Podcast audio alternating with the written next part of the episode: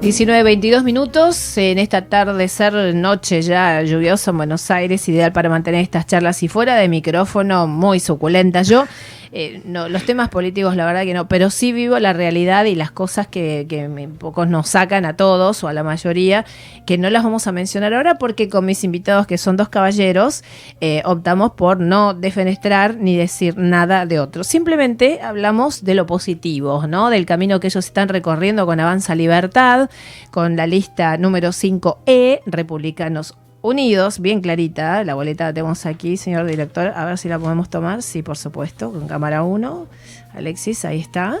Es esta parte, ¿eh? que es la municipal, ¿no? Decimos. Correctísimo. La E, está la el tercer cuerpo de la boleta, que si lo identificas, bueno, ahí te la mostramos. y dos representantes eh, que nos están eh, visitando hoy, Diego Avancini, que es postulante a la precandidatura a diputado nacional, y Martín Dirizar, que ya después me decía que mucha gente lo identificó, Martín Lizarre Moreno, precandidato a concejal por Tigre. Eh, bueno, seguimos la charla y en el caso de, Diego, que, por supuesto está más empapado y imbuido con los temas de seguridad, ¿cómo pensás o cómo pergeñarías los cambios como para que la gente, y sabiendo qué es lo que pasa, porque con, esta, eh, con el tema de alerta, de seguridad y todo, aquí en Tigre ya lo vivís de cerca, ¿no? Como vecino, ¿qué harías? ¿Qué propondrías? Mira, lo primero que hay que apuntar, no solo en la seguridad, sino para todo es en la educación.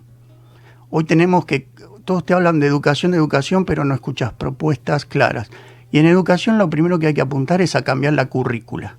Nosotros tenemos una currícula del siglo pasado y estamos transitando el siglo XXI. Entonces tenemos que llevar a cambiar, a preparar a esos chicos que hoy están desde el primer grado de la escuela primaria a prepararlos con las nuevas tecnologías, con las que hay y las que van a venir, porque ellos van a estar dentro de 15, 20 años recibiéndose. En eso los tenemos que preparar, en aprendizaje de un segundo idioma, en los TICs, en las nuevas tecnologías, la robótica, a eso tenemos que apuntar, cambiarlos y prepararlos para el futuro, porque si no, no van a tener inserción laboral. Lo vimos en Toyota hace poco, perdón que mencioné la marca. No, sí, sí pero son el empresario decía, no, no tenía eh, no tengo en la zona, no tengo chicos que terminan el secundario. Y los que vienen que con el secundario terminado no saben interpretar un, plano para hacer una matriz. Sí, sí, entonces lo primero que hay que cambiar y apuntar es a la educación, a la educación de acá al futuro y acompañar eso con deporte, con planes deportivos porque eso también ayuda al chico a desarrollarse no solo físicamente, sino mentalmente. Si no miramos, miremos, el otro día lo escuchaba a Gonzalo Bonedeo y decía los 10 primeros países en el medallero de las Olimpiadas. Y vos te fijás y son países del primer mundo desarrollados. Claro, entonces tal cual. La actualización de la currícula acompañado por un buen plan de deporte. Eso en educación. En seguridad hay una ley de seguridad a 12.154 en la provincia de Buenos Aires que impulsa la conformación de los foros vecinales de seguridad eh, y no están, no están. Fíjate, los municipios son contados con las manos los que lo tienen. Por ejemplo, en Tigre no están. En la época de Ubieto estaban. Ah, mira. Después lo sacaron. Mm. ¿Por qué? No se sabe. Versiones hay muchas. Muchas dice que la gente molestaba, que incomodaba. ¿Por qué? Porque el vecino, como hicimos nosotros con vecinos en la alerta Tigre, conformamos los foros, llamamos, pedimos reuniones, sacamos fotos donde tenemos que sacar, hacemos, presentamos informes. Pero es la única forma, porque el primero que sabe qué pasa en el barrio es el vecino. Sí, sí, el que lo padece también. Exactamente, la víctima, el vecino. Vos sabés quién vive en tu casa, quién, quién no está, quién da vuelta cuando ves un extraño. Es el vecino, es el primer ojo. Las cámaras no alcanzan. Las cámaras son un elemento que coadyuva a llevar la seguridad. Lo mismo que las patrullas. Vos fijate que a fin del 2020 el gobierno de la provincia lanzó con bombos y platillos el nuevo plan de seguridad que iban a entregar patrulleros, las famosas paradas inteligentes en los colectivos. Uno de los municipios que iba a tener paradas inteligentes es Tigre. ¿Vos ves alguna parada inteligente en Tigre? Ninguna. Y esto no es culpa del intendente, ¿eh? Porque también no es que lo defienda el intendente, pero me refiero que te das cuenta que es todo son decisiones políticas. No, porque además hay que hacer el seguimiento de los temas. Esto que vos decís que se anunció. Dos veces, dos veces lanzaron eso. En dos Este año, a principio de año, volvieron a lanzar el mismo. Vemos la denuncia de que presentan un, un mismo patrullero en distintos, eh, en distintos municipios. Entonces vos te quedás con la duda. ¿Es cierto lo que te dicen? ¿No es cierto? Los patrulleros no aparecen. Yo vivo en zona, en zona sur, en y tenés la comisaría Delta, que tiene un corsita, que a veces lo tienen que empujar para que arranca, de hace, no sé, más ah, de 5 o 6 años. Difícil Viejo. Sí. ¿Llegaron móviles nuevos? Llegaron. ¿A quién se lo dieron?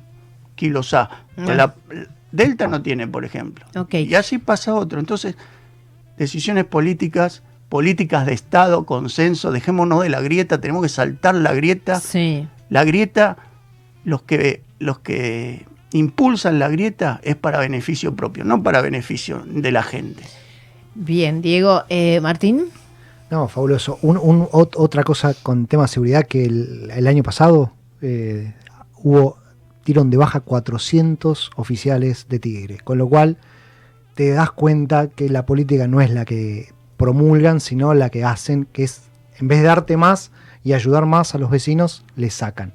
Y después tenemos culpando al policía, y la verdad es que el policía es un funcionario que quiere hacer las cosas, pero no tiene los medios ni las formas. Eso es una de las cosas que nosotros estamos proponiendo, es eh, reacondicionamiento del foro vecinal de seguridad, que lo reinstauren, porque es muy importante que el vecino participe en las decisiones. Con, de la mano de eso, va eh, el presupuesto participativo, en donde vos vas a permitir que el vecino tome decisión de lo que pasa en su lugar. Ah, ¿van a poder decidir? ¿Vamos a poder decidir? Totalmente. Recordemos que eh, en, distintos lugares, Don Torcuato, Ricardo Rojas, tienen necesidades distintas. Entonces el vecino puede participar y decir, bueno, esta porción, el municipio dice estos 10 pesos el, vecino va a poder decidir en qué gastarlos. Entonces eso va a ayudar un montón y puede permitir que crezcamos mucho. Eso con los cargos que ustedes tienen, pueden, tienen total injerencia, porque bueno, se tratan los temas, se va a votación, se va eh, la participación directa dentro de la, de la, de la, de la definición de la candidatura. Total, con una ordenanza eso se puede promulgar. Eh, con, con, eso de la mano del presupuesto va la transparencia del presupuesto, saber en qué se gasta, cómo se gasta. No solamente un número diciendo, no sé, gastamos 8 mil millones en infraestructura.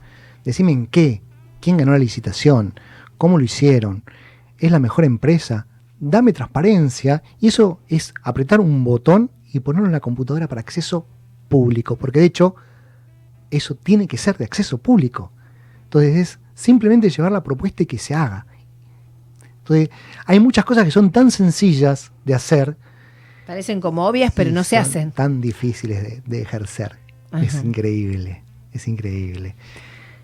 Bueno, yo eh, les pediría a ambos em, el mensaje final. Estamos em, en la previa, como decíamos, eh, de momento de, emitir el voto, de, bueno, que, la gente entra al cuarto oscuro, oscuro, entre comillas, y como que se marea que ve una baleta que ve esto que lo otro, ya eh, destacamos y clarísimo, lista 5E, Republicanos Unidos de Avanza Libertad está es muy identificable, porque están las fotos de, Martín, clarísimo, de Lucia Angeli que vino contigo el miércoles próximo pasado.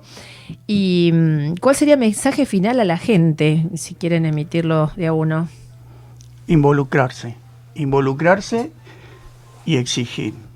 Exigir en el buen sentido, ¿no? Reclamar, involucrarse, reclamar a, sus representantes, esa es la forma pues si no, no salimos adelante. Y saltar la grieta, terminar con la grieta.